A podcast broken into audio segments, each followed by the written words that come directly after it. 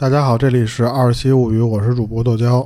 我是老猫，然后今儿呢，给大家分享一个就是叫第四类接触的这么一个东西。然后它这个首先什么就是叫第四类接触啊？就简单给大家介绍一下啊，就是听众里应该有知道的，就不少人听过这个词儿，但是可能没详细了解过。那要说这个接触等级呢，就得说这个等级是谁制定的，就不同的等级代表的什么意思。嗯，那这块儿呢，我不记得我们电台之前说那个外星人相关节目的时候有没有提到过啊？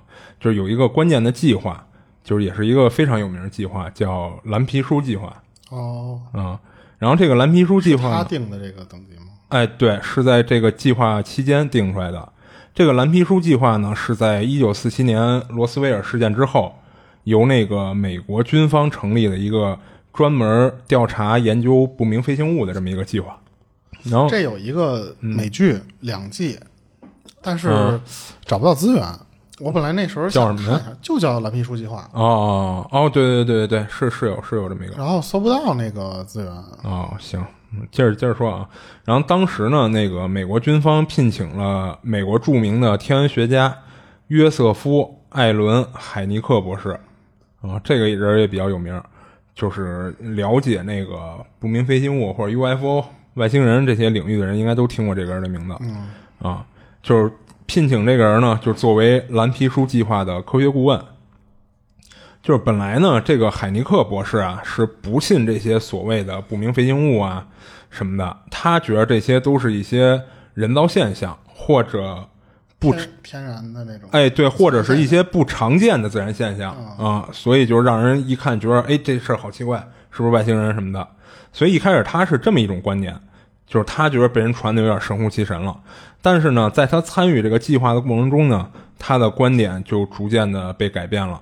最终，海尼克呢制定了这个外星生物接触等级啊，然后呢给大家大概说一下这些等级啊。他这个制定的第一类接触叫做近距离目击接触，就是说目击者在五百英尺内目击到不明飞行物，并且可以清楚地描述不明飞行物的形状和细节。然后这里有一个典型案例，就是一九九七年三月二十一号晚上，美国凤凰城的天空中出现了一个形状是 V 字形的 UFO。然后这架 UFO 呢，持续飞行了三个小时后消失，就是当时有数千人目击了这架 UFO。哦，它等于第一类接触就是已经是看到这个哎，对，第一类说白了就是目击啊，而且是有一个范围的，你不能说好家伙，我就看见天上有一个小点儿在闪，然后隔着倍儿老远，然后我觉得那是 UFO，那个不算第一类接触。我一直以为这个第一类接触就是说人和人的接触啊，不不不，他这个所谓的接触不是真的那种接触啊。然后第二类接触呢，是说目击者在同一时间看到一个或多个不明飞行物，而且不明飞行物呢会对目击者和周围的环境带来相关的一些物理反应，比如不明飞行物发出了热能或辐射，然后呢对目击者造成了身体上的麻痹现象了，或者使目击者失去了这段记忆等等。哦，这个叫第二类接触。然后这里边一个典型案例是一九九四年，中国贵州的都西林场和都拉营贵州铁道部车辆厂都遭到了不明飞行物的严重破坏。然后据采访呢，就是当晚有很多居民都见到了发着光的球状不明飞行物，而且在现场留下了很多难以解释的现象。啊、这是第二类接触。然后第三类接触呢，就是可以说是真正意义上的接触了，就是你刚才认为的那种，就是目击者呢不但能清楚看到外星生物的身体，还能和外星生物进行交谈或是心灵感应。那典型的案例就是一九四七年的罗斯威尔事件。哦，然后第四类接触其实是我们这一期内容的一个重点。这类接触呢，指的是说人类被外星生物劫持、检查或者进行实验的行为。然后典型案例是一九六一年美国的希尔夫妇在晚上开车回家的途中，看到了天空中有一道亮光在不断的往返。刚开始呢，希尔夫妇以为这个东西是一架飞机或是卫星，但是随着这个亮光越来越大，然后希尔夫妇便把车停了下来，用望远镜观察。然后希尔呢，在望远镜中看到了一个蝶形不明飞行物，在这个不明飞行物上还有一排彩色的灯光。他甚至还能看到里边的人影。然后被震惊到的希尔夫妇呢，就赶忙驱车离开了。在路上，虽然没有再次看到这个不明飞行物，但是总感觉能听到一阵嗡嗡声伴随着他们。然后没过多久呢，这希尔夫妇的意识就渐渐模糊了起来，并陷入了昏迷。当他们清醒后，已经过了两个小时了。这时，希尔发现自己的鞋子竟然出现了磨损，而且妻子的裙子也有被撕扯的痕迹。然后当晚呢，美国空军基地雷达确实也探测到了不明物体。然后这起事件呢，就是美国著名的外星人绑架事件。嗯，就不过我们这期之后要讲的不是这起啊。然后第五类接触呢，是美国著名的 UFO 研究专家斯蒂文·格里尔提出的。你看，其实这块就已经不是那个谁海尼克提出的了。然后这种接触是指在某种意义上，人类主动联系外星生物。或是双方达成一种有意识且自愿性的双边接触，啊，然后通俗的来讲，就是人类主动的对寻找外星生命的行为。然后，一九七三年，美国航空航天部向外向外太空发射了先驱者十一号探测器，并且在先驱者十一号探测器上安装了一块记载着讯息的镀金铝板，这块板上呢刻有一男一女的画像。以及一些符号，用以表示这这艘探测器的来源。就如果有外星生物能俘获到这个信息，那这就是典型的第五类接触了。所以，其实你往后看啊，从第五类接触开始，其实就就是都是有点是设想的了，啊就没有一些实际的案例了。相当于我记得好像就前一阵有一个新闻，就是关于这个板的啊。好像它是已经快飞出银河系了，不是太阳系还是是怎么？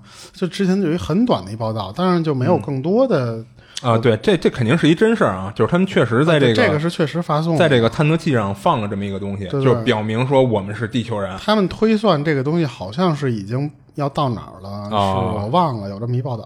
哦，嗯，然后这个还还没说完啊，就是还有另外在二零二零零三年二月份有一组神秘的信号。被阿雷西博望远镜捕捉到了三次，这个也是确切有这事儿的啊。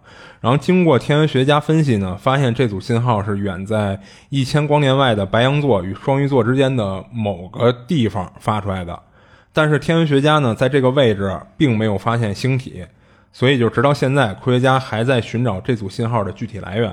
嗯，然后同样呢，还有2004年，墨西哥空军公布了一段疑似 UFO 与人类接触的录像。然后在画面中呢，可以看到这些不明飞行物成对的在空中飞行着，并不断的穿梭在云层的前后，最后消失在执勤飞机的视线中。如果墨西哥空军拍到的确实是不明飞行物，那么这些不明飞行物极有可能是试探性的与人类进行沟通。嗯，然后最后你像他最后这个案例，其实就是不确定性了。嗯，然后第六类接触呢，是指外星生物对人类造成的伤害，甚至。对地球生物造成死亡的接触啊，十九世纪七八十年代，就是美国各地发生了神秘的屠牛事件。这个屠牛事件，我记得咱好像在道西战争那期好像讲过这事儿啊，就是顺带提了一嘴，就是正好也是在墨西哥嘛，就是当时那个道西基地附近。嗯，然后这这一些牛的眼睛、乳房、舌头等器官都被离奇的割走，这些牛身上的伤口非常整齐。然后伤口周围呢会变得非常硬，连刀子都很难割动。就人们怀疑啊，这些就是外星人干的。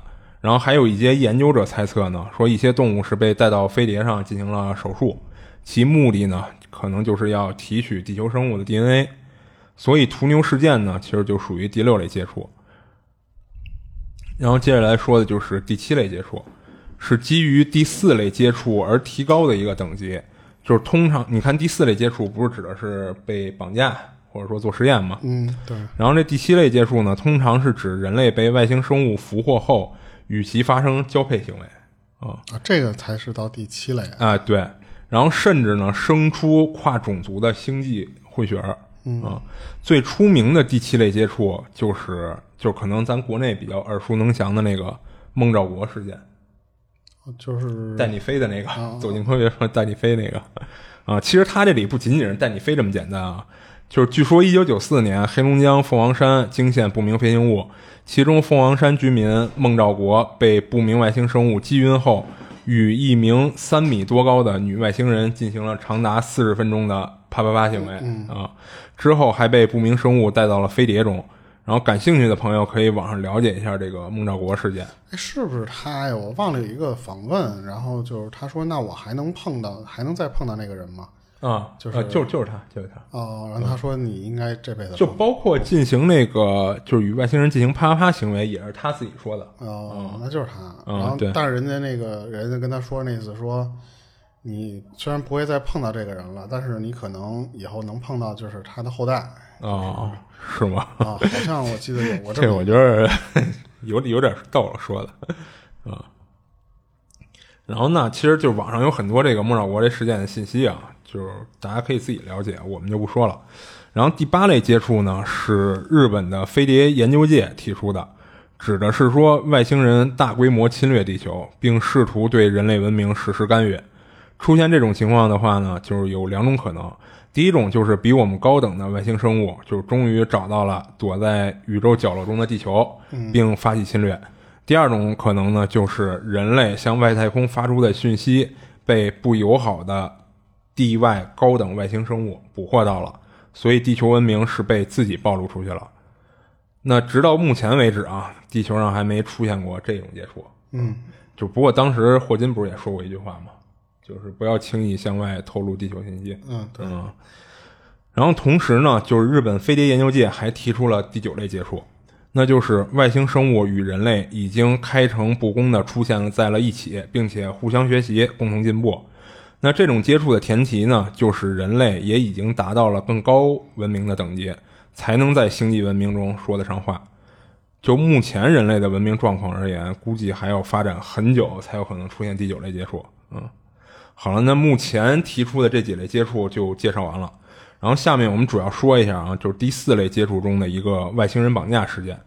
然后不过这事儿刚才前面也说了，不是发生在美国的那起，这事儿呢是发生在意大利的，也是在这个领域就是非常有名的一个事件，叫赞弗雷塔事件。这个赞弗雷塔呢，其实是一个人名儿，这个人的全名叫皮尔·赞弗雷塔，他是一九五二年出生于意大利伦巴第大区的一个小镇。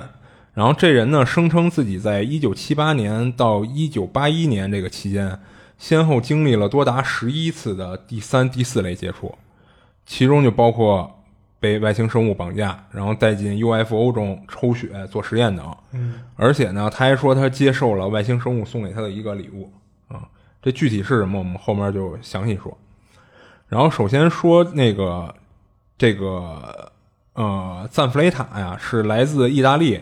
然后托里利亚地区的一个二十六岁的青年，然后他的工作呢是在当地做一名夜班巡逻员。这夜班巡逻员是什么意思啊？就是其实他在的这个叫叫利托啊，不是什么利托里亚，托里利亚这个小镇呢，其实是一或者说是一个村啊，属于是一个度假村。就好多那种有钱人啊，在那儿买一些别墅什么的，应该就是安保吧？啊，对，时不时过去度假。然后这个谁呢？赞弗雷塔其实就是这么一个度假村的这么一个夜夜专门是夜班的一个安保人员啊，他就是夜班巡视，说白了就是。然后呢，就是他每天晚上不都要这个村庄进行巡逻值守吗？但是在一九七八年十二月六号晚上，他遭遇了一生中最可怕的事情。就是在那个热那热那亚呀，是地中海北部的一个港口城市。然后这个地方呢，在十二月六号，也就是这个这个事儿发生的几天前，曾下过大雪，所以特别寒冷。然后晚上十一点半、十一点三十分，这个赞弗雷塔啊，就像往常一样，就驾驶着他的汽车，带上他的左轮手枪、手电筒，前往村子进行夜巡。他这个是可以配枪的这么一个巡逻员，嗯。然后在行驶的过程中呢。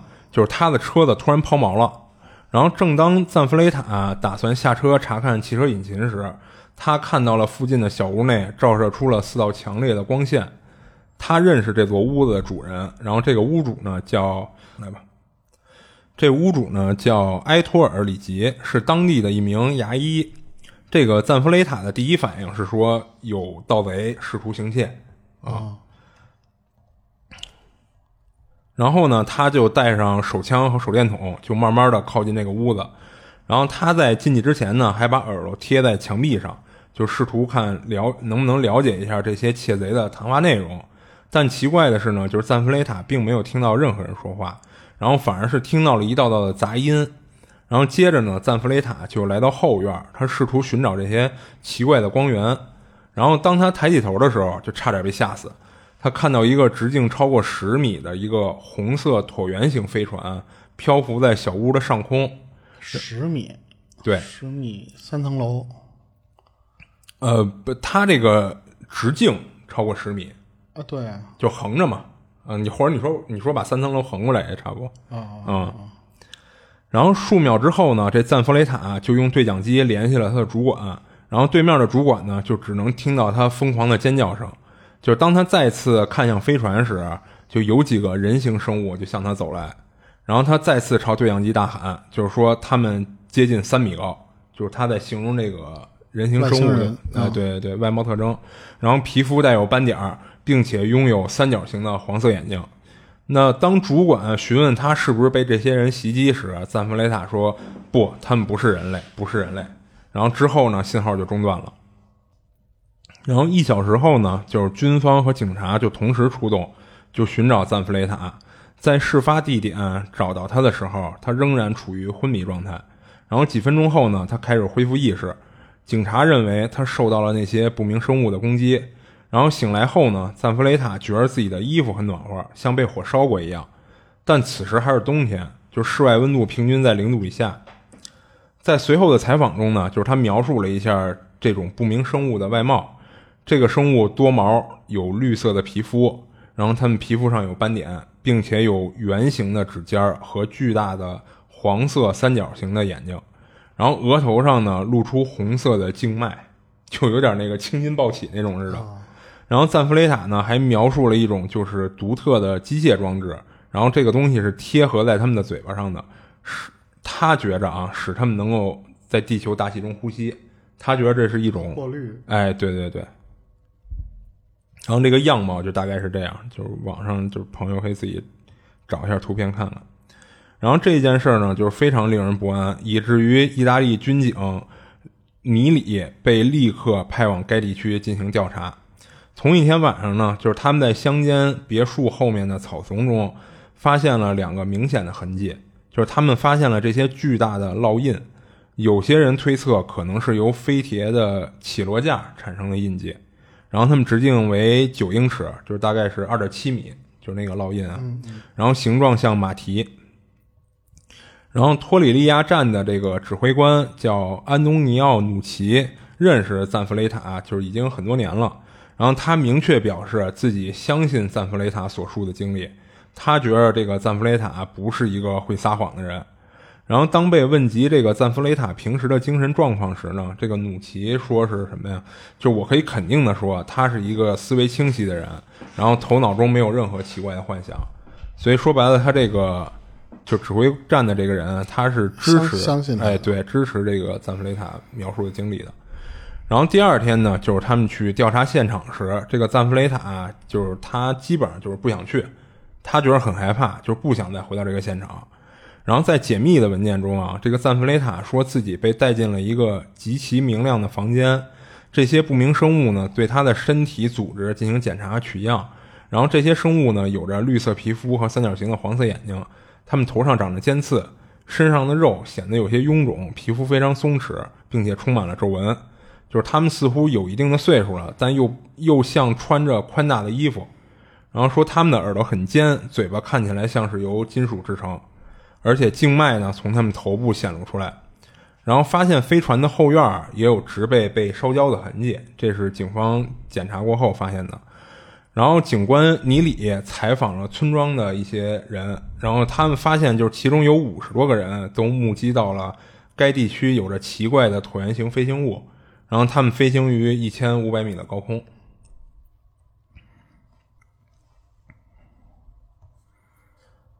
然后记者斯特凡诺呢，对赞弗雷塔的事情就很感兴趣，就是他亲自联系了这个赞弗雷塔，想由探究这个谜底，就是到底他说的是真的还是假的。但是赞弗雷塔呢，称自己并不想出名，因为他担心呢，就是这样会影响到自己的工作和家人。就是他甚至向这个斯特凡诺承认，就是他一直在承受别人的谩骂。就是他这件事爆出来以后啊，就是好多人给他打电话，就说他是骗子。然后这个赞弗雷塔说，如果可以的话，他宁愿不要有当晚的那种经历。嗯嗯。然后，一九七八年十二月二十三号呢，在那个斯托凡诺的鼓励下，就这个记者的鼓励下，就是陷入困境的赞弗雷塔就是同意接受催眠，因为这会儿就是好多人都在质疑它的真实性嘛。然后这个记者这个斯托凡诺啊，认为就是如果就是能给他进行催眠，并且在催眠后由这个专业的催眠人士来转述他口述的这些经历的话，就可信度更高哎，对对对。那这次催眠呢，在热那亚举行。就是由心理治疗师、意大利医学催眠协会成员叫马罗莫雷蒂博士莫雷蒂博士主持。然后催眠期间呢，赞弗雷塔确定就是他不仅看到过另一个世界的生物，就说的就是外星人嘛，而且这些巨大的恶魔绑架了他，因为他之前说大概得有三米高吧。嗯。然后在催眠作用下呢，就是他进一步描述说这些可怕的幻象将他送入了一个炎热明亮的地方。在那里呢，就是这帮人对赞弗雷塔进行审查，那不是检查并审问。然后根据赞弗雷塔的说法呀，就这些生物呢不会说意大利语，因为他是意大利人嘛，而是使用一种奇怪的发光装置来翻译他们所说的话。然后在催眠中呢，就是赞弗雷塔还表示，就是这些生物自称来自位于第三星系的叫蒂托尼亚这么一个行星。然后，其中一个重要消息是说，就是这帮外星生物啊，希望与人类交流，并且声称在今后会频繁造访地球。友善的那一波啊，对，算是相对友善的。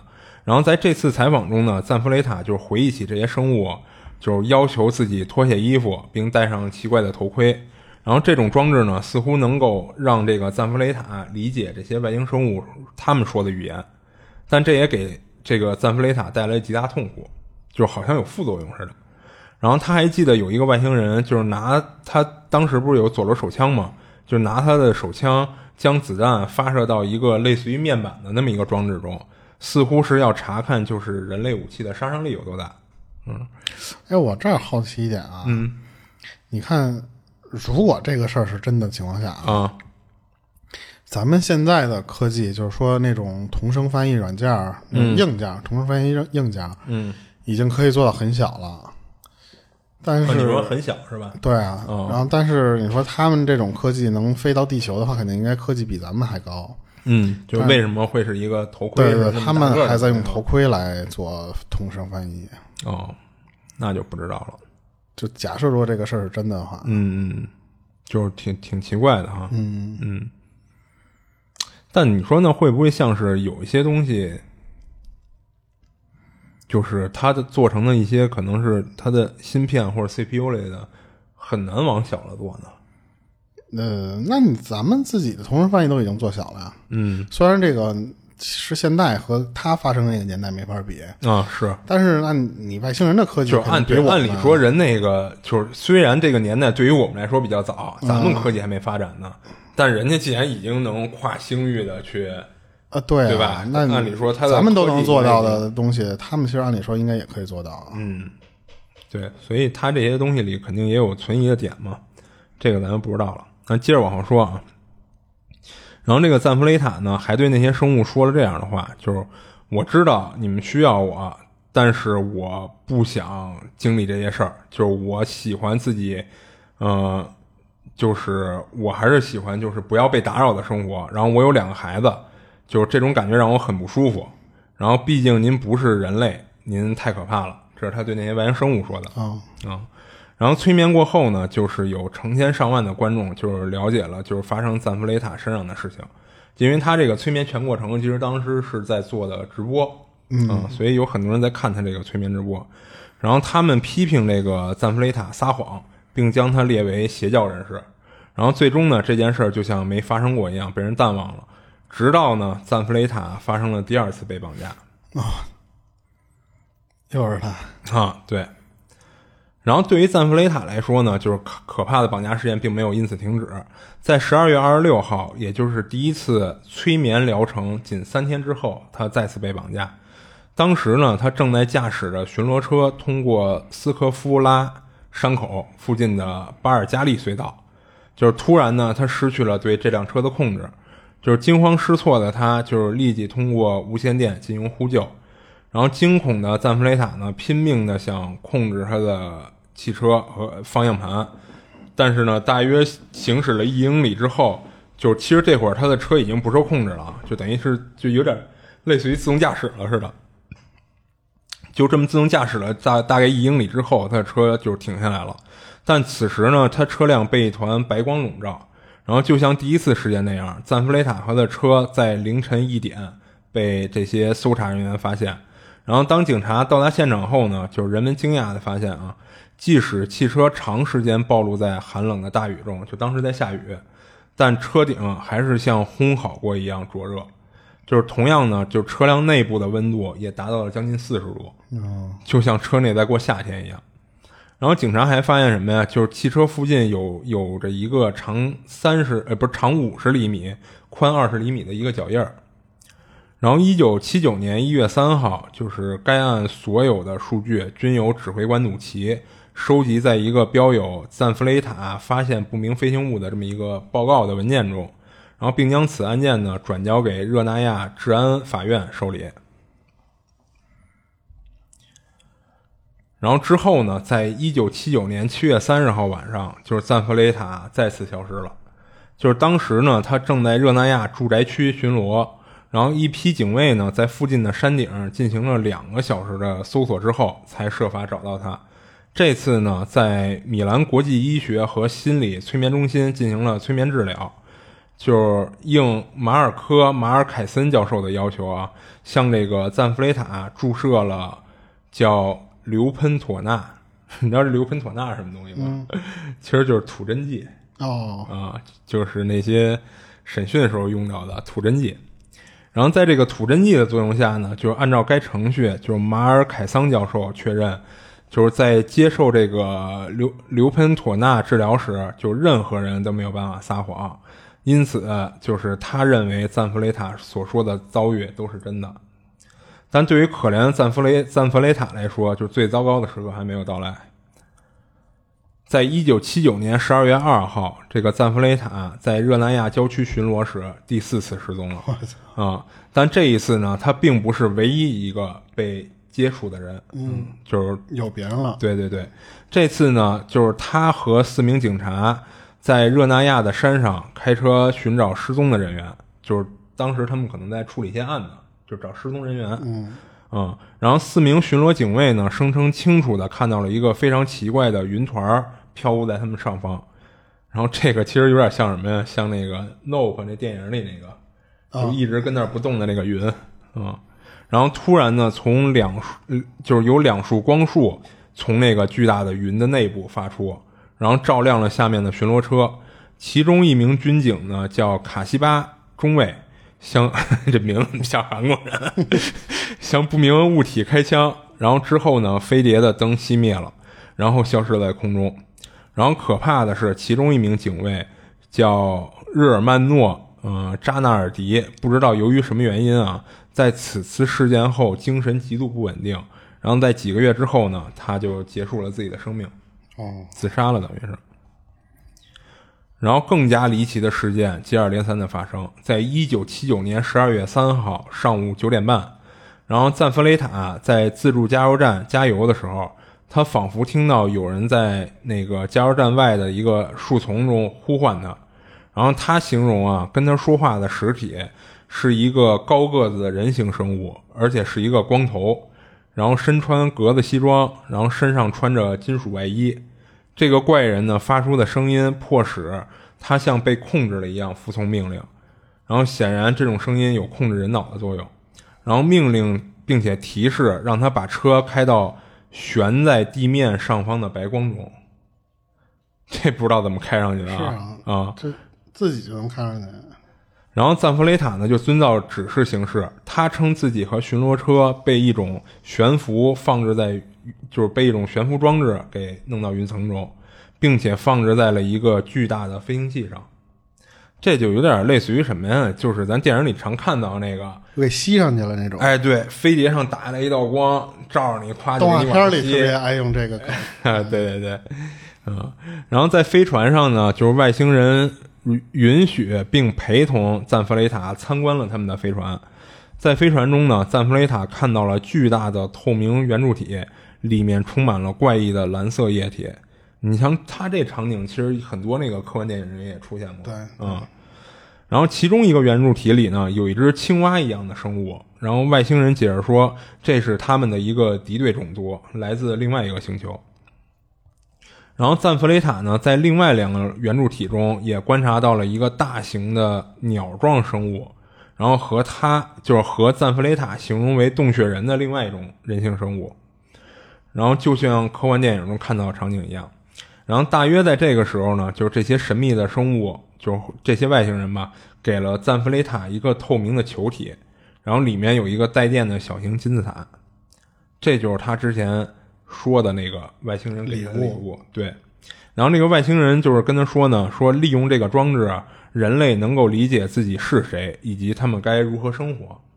然后赞弗雷塔呢，一开始是试图拒绝这份礼礼物，他并且说，就是所有这些奇怪的遭遇都够了，够够的了。嗯，他只希望回到他正常的生活，就是你们别再找我了。然后尽管如此呢，就是这些生物仍坚持要要赞弗雷塔接受这个东西，并且告知告知赞弗雷塔要把这个球体交给一个以前。他从未听过的名字，就是这个从未听过的名字。其实咱们听过啊，叫艾伦·海尼克，就是定那个等级的那个。哎，对，就是参与蓝皮书计划的那个 天文科学家。就这帮外星人说让他把这个东西给这个艾伦·海尼克，但是呢，就是这个海尼克博士啊。就直到他去世的时候，他都没有收到过这个装置。然后这这块赞弗雷塔说了，就是因为赞弗雷塔他曾经试着联系过海尼克，就不管是从哪找到这个海尼克联系方式啊，但是被海尼克的，就是不知道是助理还是下属给拒绝了。这个接电话的人就认为这个赞弗雷塔就是一个异想天开的一个恶作剧者，就是说白了不信他说的这些东西。然后，那据说呢，赞弗雷塔就是现在将这件东西藏在了热内热热那亚附近山上的某个地方，但是他没有说我具体藏在哪儿了。就说白，到现在他这个东西他也没有透露到底在哪儿。那很奇怪啊，就是你按理说你要送的这个人，他就是相信有这个外星文明存在的这种东西，他的助手居然不信有这么一个遭遇者。对啊，所以这这块也挺矛盾的嘛。嗯，不过后来这个就是这海尼克也去世了。嗯，然后赞弗雷塔呢，于那个一九八零年二月十四号就是再次失踪。之后呢，他的同事发现他处于休克状态，就找到他的时候，并且患有轻度的低温症。然后住在附近的一位村民说呢，就是在救援人员到达前仅仅几分钟，就是他就在天空中看到了巨大的辐射状云团。然后在接下来的催眠过程中呢，你又给这赞弗雷塔催眠了。要不他不乐意跟这个外星人接触呢？是，你们弄完之后，我们地球还得整我，动不动就催眠他，感觉他大脑可能都快成浆糊了。但我很好奇一点是，你说外星人，嗯，如果要是真的有这批人的话，嗯，如果换作是你，嗯。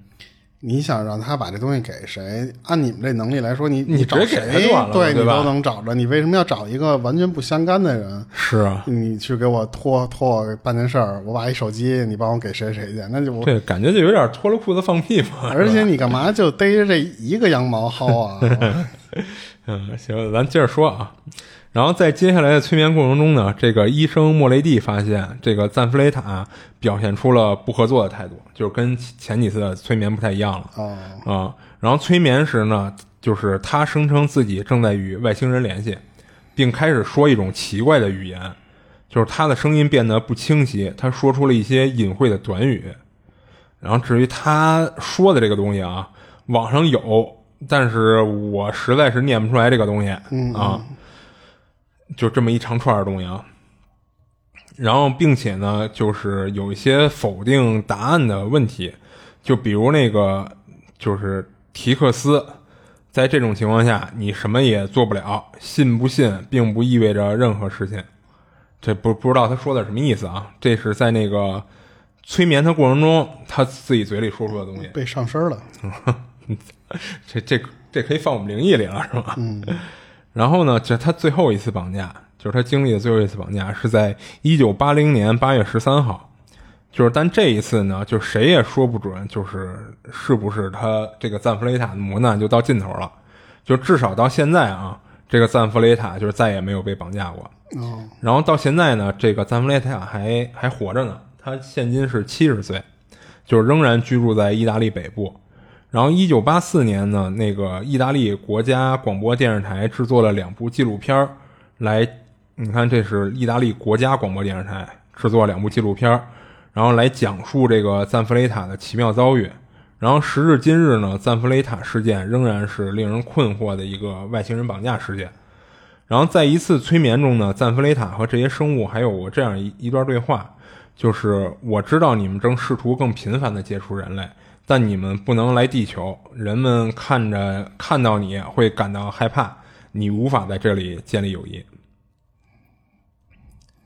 那我还有一个好奇的地方，嗯，就是你说这些外星人，如果要是研究啊或者什么的，那他为什么就是前面的时候，就按理说，如果我要想研究一个比如小动物，嗯，然后我研究完了你之后，我还送你一礼物，啊，你看，其实按他这个按这个赞弗雷塔说的这意思啊，这个东西其实可能并不是想送给他的。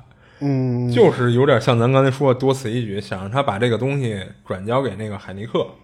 那是，嗯，就很奇怪的一个。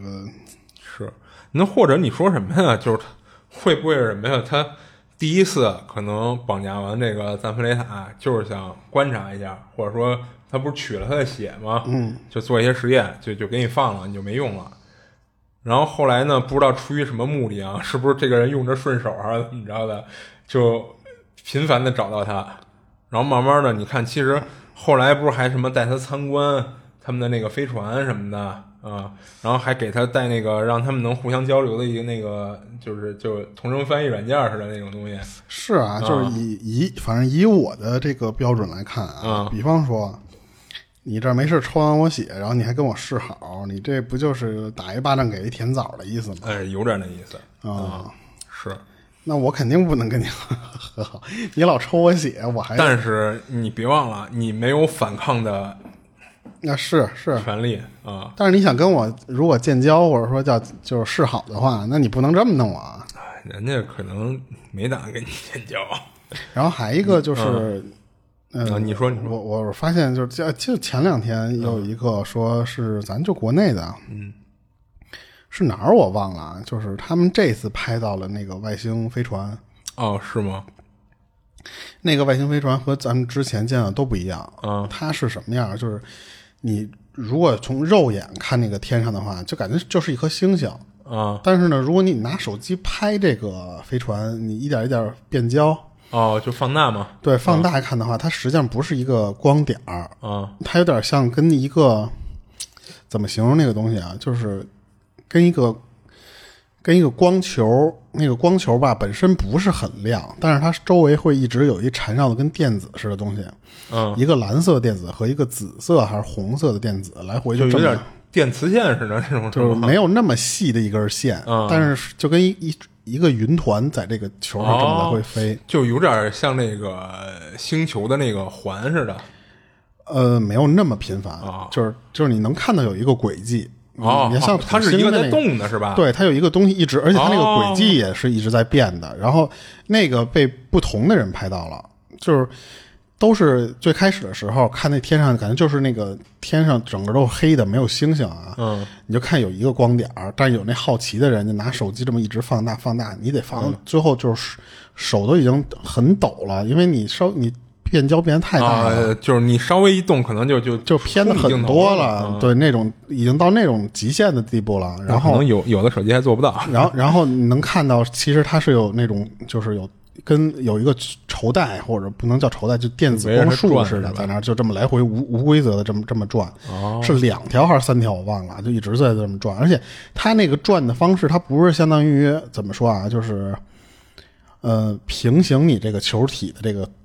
面积，它就是有可能一会儿它会离你那个球体远一点，一会儿又拉回来，是吧？所以你永远都看那那个球感觉在上下的动，其实是它那个球的，它外边围着那个东西在带在动，对对？对，有那么一个现象。你说你你知道你刚才说那个像绸带似的那个，我又想起那咱之前看那 Nope 那电影里，他最后他出的那个外星飞船，那你那那其实不是外星飞船，那甚至可以说是一外星生物。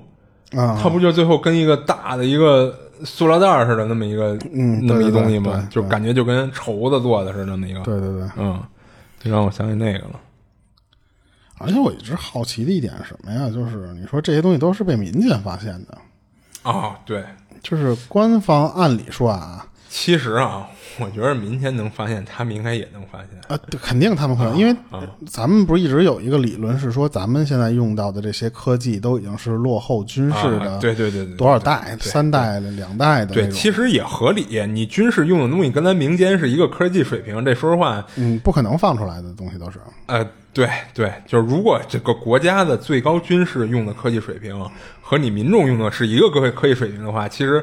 你也觉得有点危险了，这个国家？对啊，对对，按理说这样也合理，倒是。所以其实如果咱们拿手机能拍到这些东西的话，那按理说国家方面或者说有这种更高像 NASA 那种，嗯，那他其实拍到的东西太多了。对，但是他人家不一定想告诉他，肯定不说呀。啊，对对啊。然后我这事儿还没说完呢。嗯嗯。然后之后呢，就是其实他这事儿呢，也就肯定也有很多质疑嘛。那其中有人提出质疑，就是他说的那个外星人留给赞弗雷塔，或者说不是留给他的啊，就是交给他让他转交的这个装置，就是一个是说这个到底是什么，还有一个就是说你这个东西既然没有成功给那个海尼克，那你能不能就是拿出来拿出来，对，让大家看一看啊，也能证实一下你真实性嘛？或者最不行，你你拍一些，比如说照片。录像什么的，然后放出来让大家看一下嘛。然后这海尼克呢，呃，不什么海尼克，这赞弗雷塔呢也给出了一个回答。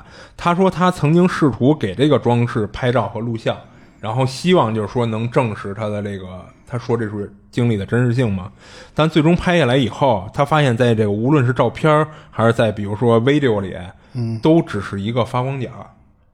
哦，就是说白了，跟跟他。肉眼看到的和用电子设备拍下来的不一样，嗯嗯嗯，都只是一个发光点。这个照片它放出来过，但是其实没有什么意义，就是一个光点啊。然后在那个一九七八年十二月啊，就是整个意大利其实都有不明飞行物的目击事件，嗯，然后以至于当时的议员叫法尔科阿卡梅，曾要求意大利总理和国防部长向国会通报这些不明飞行物的事件的看法。嗯，要求他们给出说法、看法来，但最终人家也没有就是正面回应他。对对。然后呢，其实这个赞弗雷塔这整件事就说完了啊。但是我后面还有一个要说的，就是什么呀？就是关于第四类接触，就不知道大家有没有看过一个就是零九年上映的一部电影，这个电影的名字就叫《第四类接触》。对，是有一个第几类我忘了，就是有那么一电影。对。然后这部电影的故事呢，就是发生在美国阿拉斯加州。诺姆市，我简单说一下啊，就是当地有一个名为就是阿比盖尔·泰勒这么一个心理学博士，然后在其丈夫神秘去世以后呢，于是便决定接手丈夫有关失眠症的研究啊。她丈夫是心理学的嘛，主要研究就是失眠症这块儿。然后呢，她接手以后呢，就是她对几名患者进行催眠治疗的过程中啊，这个泰勒发现啊，就是他们的经历极为相似。都是在凌晨三点三十三分起床，与此同时呢，会看到一个白色的猫头鹰出现在窗口。于是不久后呢，就听到从屋外传来恐怖声音，紧接着突然被神秘力量拖下床，然后便什么都不记得了。这是这些就是患者的一个共同的一个都被拉走实验去了呗？哈，对，他是这意思啊。然后事实上呢，就是这一情节啊，就是在许多声称遭到外星人绑架的人身上均发生过。而他们不仅普遍表示自己在凌晨三点三十三分左右遭到绑架，有时呢还看到浣熊、猴子等猫头鹰之外的动物出现在窗口，就不光都是猫头鹰。然后有一个那个超自然现象研研究者叫玛丽蒂琼斯，在这个第四类接触的这个特辑中，他接受采访的时候说说过，说猫头鹰和时间啊都是被采访者对自己遭遇的一种臆想，然后其中猫头鹰呢代表着被被采访者，我刚才说的是被被采访者吗？就被绑架者对自己遭遇的臆想。然后，其中猫头鹰呢，代表着被绑架者遭到的是一种温柔的绑架，而时间呢，则代表着被绑架者生活中出现最频繁的一组数字。然后，这组数字通常是其最关注的某个时间。然后，此外呢，在电影中还提到，就是这个泰勒啊，最终得出结论，认为一系列所谓的遭到神秘绑架经历，都与第四类接触有着紧密的联系。然后，在这个第四类接触所讲讲述的内容究竟是虚构还是真实的？就首先在电影最开始，就是有这么一个画面啊，这个画面是这样：就这个泰勒博士的扮演者，你知道是谁吗？嗯，米拉乔沃维奇。谁？你听着不耳熟啊？那《生化危机》的那我没看过女主角，真没看过。《生化危机》你没看过啊？啊，好吧，那女主角就是米拉乔沃维奇。然后她在这个这这个第四类接触这电影一开始啊，放了放出一段那个画面来，嗯，然后这个画面呢，就是这米拉乔沃维奇他说了这么一段话，他说：“我是演员米拉乔沃维奇，嗯，我将扮演阿比盖尔泰勒博士。然后这部电影呢是根据二零零零年十月发生的一件事件改编而成，然后这部电影中的所有内容都有录像存档支持。”就是真事儿改编，对对，这个电影其实就是让人就是就是怀疑，就你看啊，一般电影来说，人家都会知道这是假的，但是这个电影呢，会有让有的人觉得是真的。然后问题就在于这个电影里用到的很多一些就是录像什么的，都是真实的录像，而不是他电影电影编出来的。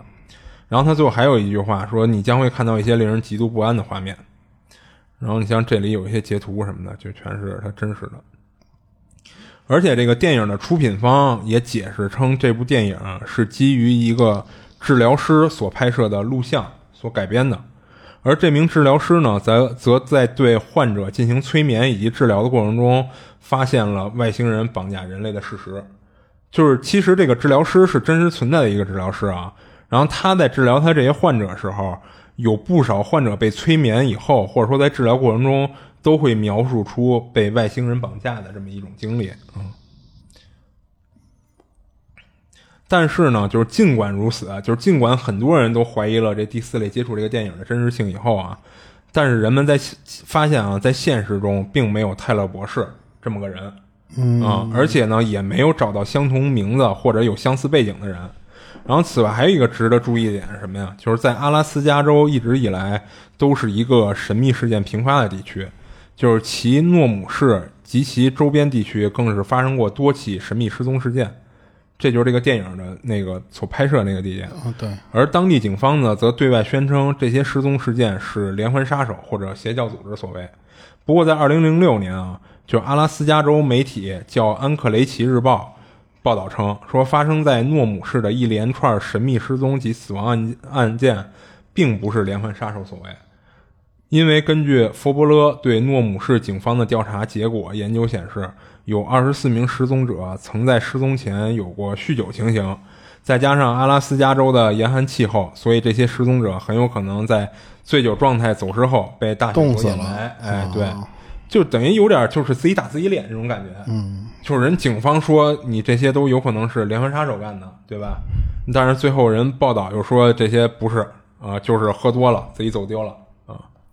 然后此外呢，由于这些失踪者者绝大多数都是当地原住民，就是爱斯基摩人，所以呢，诺姆市的部落委员会负责人就是德尔伯特，就是丰威一，一直以来都在试图调查这些失踪事件。并宣称呢，诺姆市是一个埋葬有无数失踪者的坟场，且其中一部分是犯罪分子所为。而且呢，对此当地一些民间调查组织也表示，就是第四类接触其实是在误导人们对这些失踪事件的调查方向，因为这些失踪事件或多或少都会涉及到种族主义。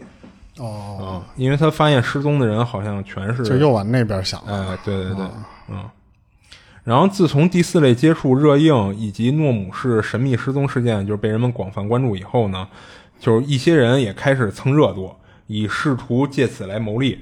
就比如第四类接触出品方就曾经起诉了一个网站，啊，这个他起诉这个网站是什么呀？就是这个网站啊，一直以来都在编造发生在诺姆市的神秘事件，以吸引目光。而且这个网站呢的，就是该团队。还创建了另外一个网站，并且在另外这个网站上面发布了大量杜撰的泰勒博士信息。哦，比如以泰勒博士名义发表的学术论文，然后这个泰勒博士的一些催眠治疗报告以及他的新闻等等。嗯，甚至还留下了一个邮箱来假冒泰勒博士和访客进行交流，就是整个网站看起来就像是真有泰勒博士这个人似的。嗯。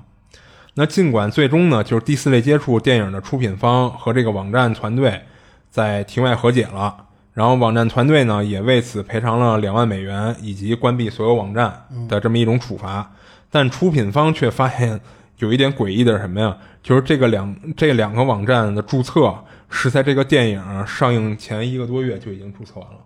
哦，就这点就让人有点想不通了。之前就已经有这个网站了啊？对。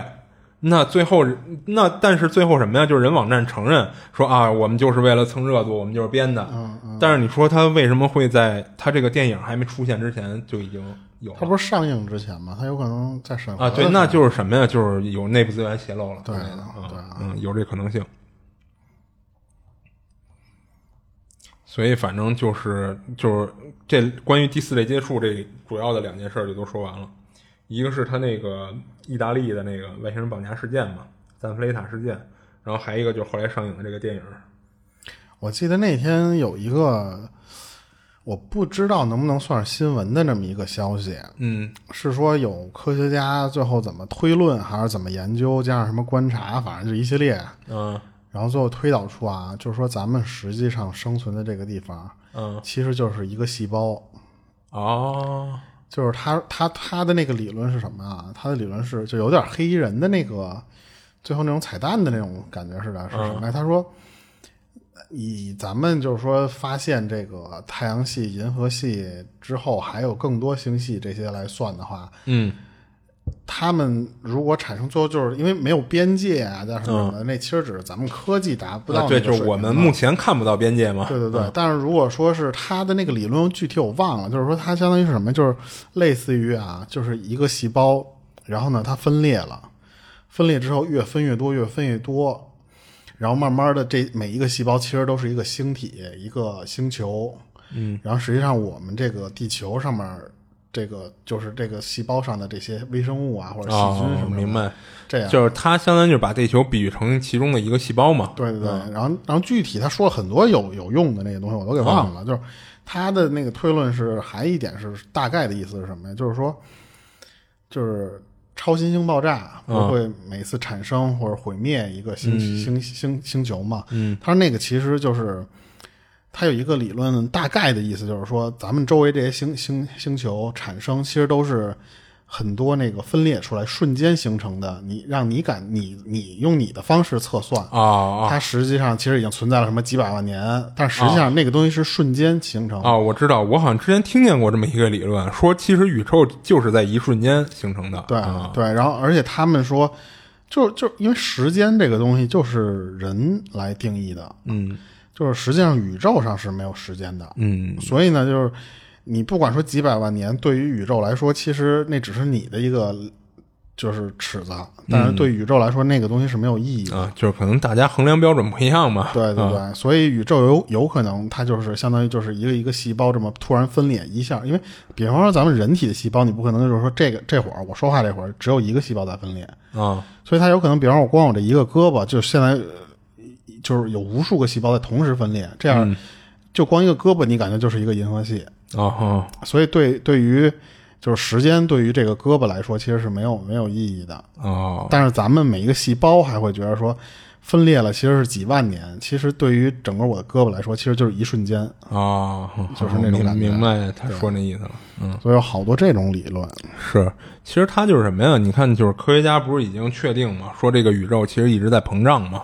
嗯嗯，比如说咱其实一直在离什么越来越远啊啊对吧？离各个星球越来越远嘛，因为宇宙在膨胀嘛。嗯那其实你像刚才你说那个人，他那个意思就是把这个宇宙膨胀其实就比喻成了细胞分裂嘛，相当于是。嗯嗯嗯，对对对，没准儿咱们就可能就是一个一个汗毛，一个什么 就是一小卡拉米，对，然后汗毛里的一颗细胞，嗯就是那种感觉的。是本来就觉得人类够渺小了，你这么说完，觉得人类更渺小了。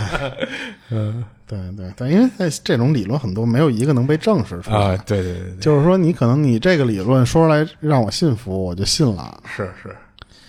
就可能有听众听完我们这期，觉得你们家都胡逼说什么呢？